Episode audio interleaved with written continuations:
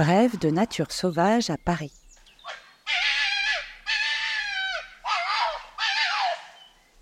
Aujourd'hui, le renard roux.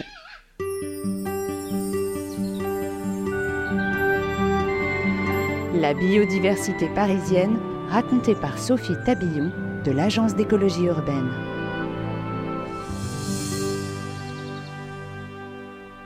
Plus grand des mammifères sauvages parisiens, le renard roux est un canidé d'environ un mètre du bout du museau au bout de la queue touffue. Autrefois appelé goupil, il vit en marge des humains. C'est un animal méfiant et rusé. Discret, ses excréments, aussi appelés fesses, signalent son passage aux Parisiens. Ses repas varient en fonction des saisons et des opportunités.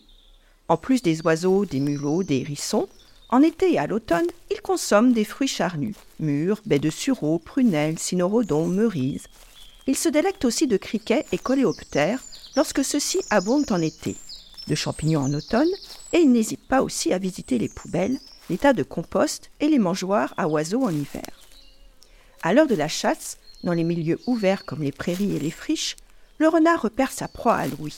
Soudain, il bondit à la verticale, comme si ses pattes étaient montées sur ressort, puis retombe en plaquant sa victime avec ses membres antérieurs.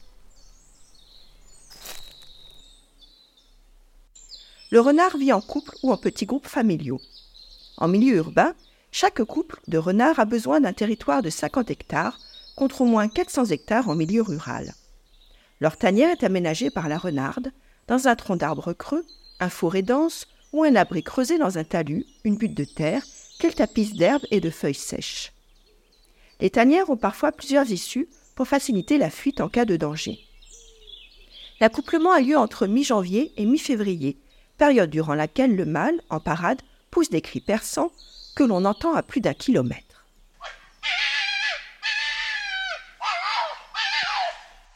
Deux mois plus tard, la femelle met bas d'une portée de 4 à 6 petits. Les jeunes naissent aveugles et commencent à voir au bout d'une quinzaine de jours.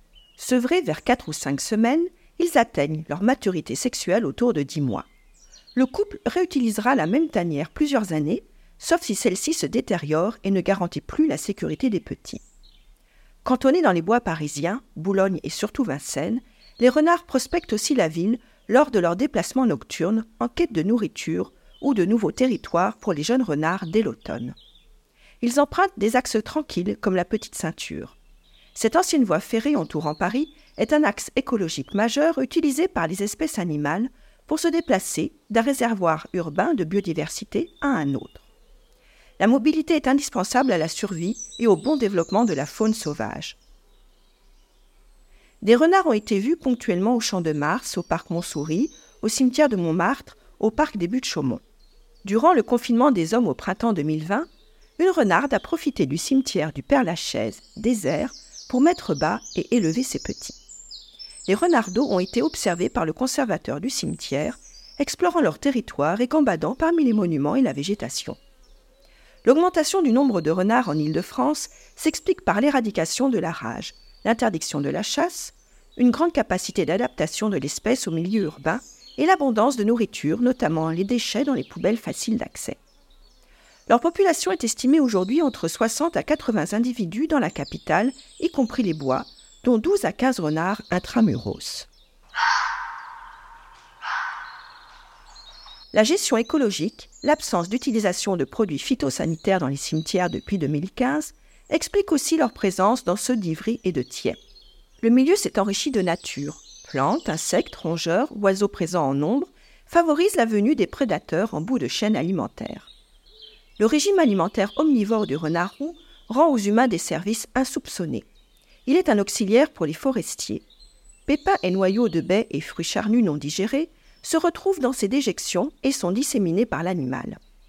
Il participe ainsi à la régénération des arbustes et arbres des bois parisiens.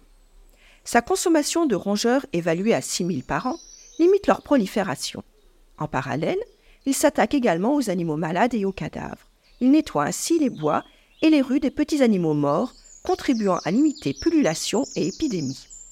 Le renard a sa place en ville, mais la pression humaine revenue dans la capitale cet animal sauvage au pelage roux se fait à nouveau discret pour cohabiter avec nous.